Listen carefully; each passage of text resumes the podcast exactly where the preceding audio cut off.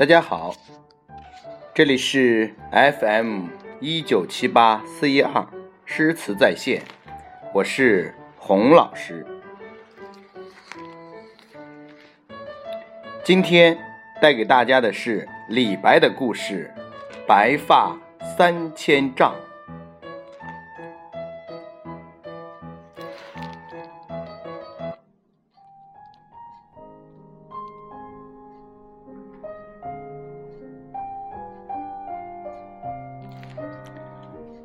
唐代大诗人李白，一次从北方的幽烟地带南归，第二年又应一个朋友的邀请，到南陵等地漫游。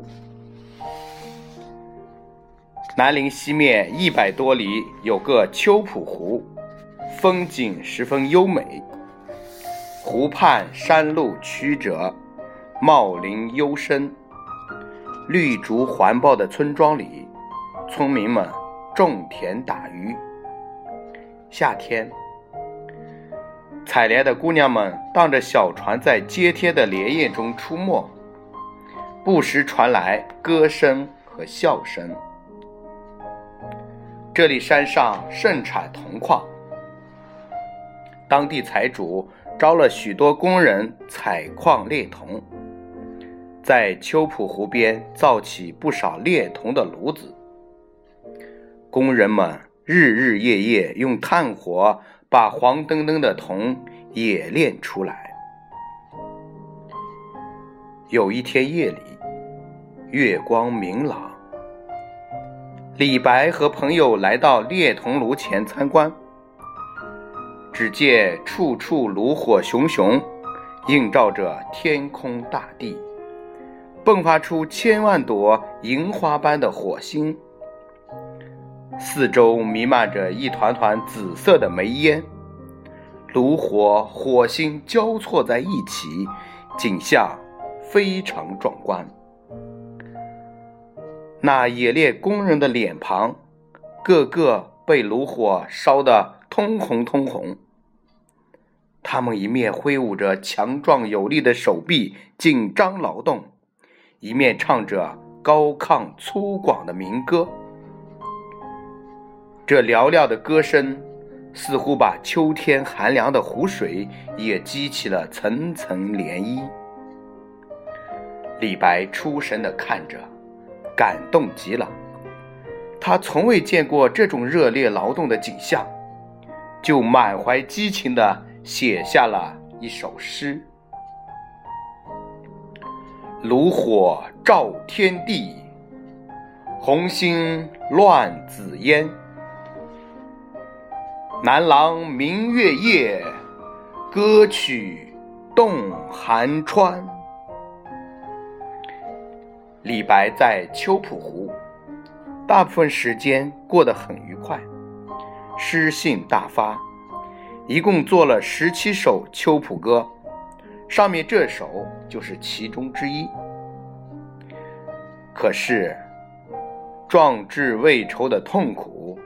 长久积郁在他心中没有消退，特别是去年，他在幽烟地区看到的杀气腾腾的景象，一直使他不能忘怀。大军阀安禄山在那里招兵买马、造兵器、屯军粮，甚至将来当皇帝后封官用的锦衣紫袍，都在积极准备着。李白预感到大祸就要临头，不禁登上战国时期昭王为求贤而造的黄金台，慷慨赋诗。然而，当今寻欢作乐、醉生梦死的皇帝，即使听到了他的呼声，又怎能理解他为国的忠心？这种忧思是无时不在、一触即发的。这天早上，他在朋友家梳洗，对着铜镜一照，忽然发觉头上的白发又增加不少。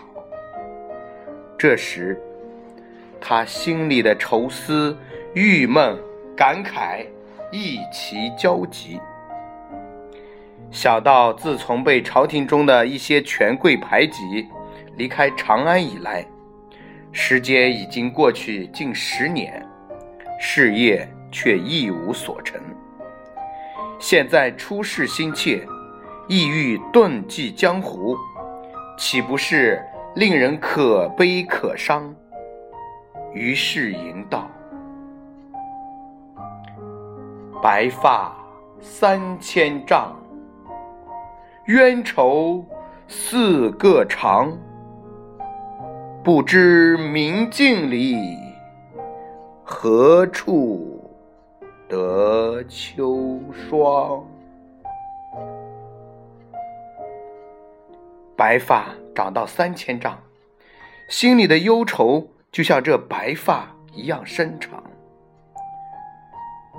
对着镜子照照自己，不知是什么时候。什么地方得来的这满头白发？这也是《秋浦歌》中的一首。正因为李白的愁梦和抑郁心情太深长，实在难以排遣，他用“白发三千丈”这样夸张的句子来形容。正因为受的挫折很多，他连何时何地。为忧愁而生的秋霜，也记不清了。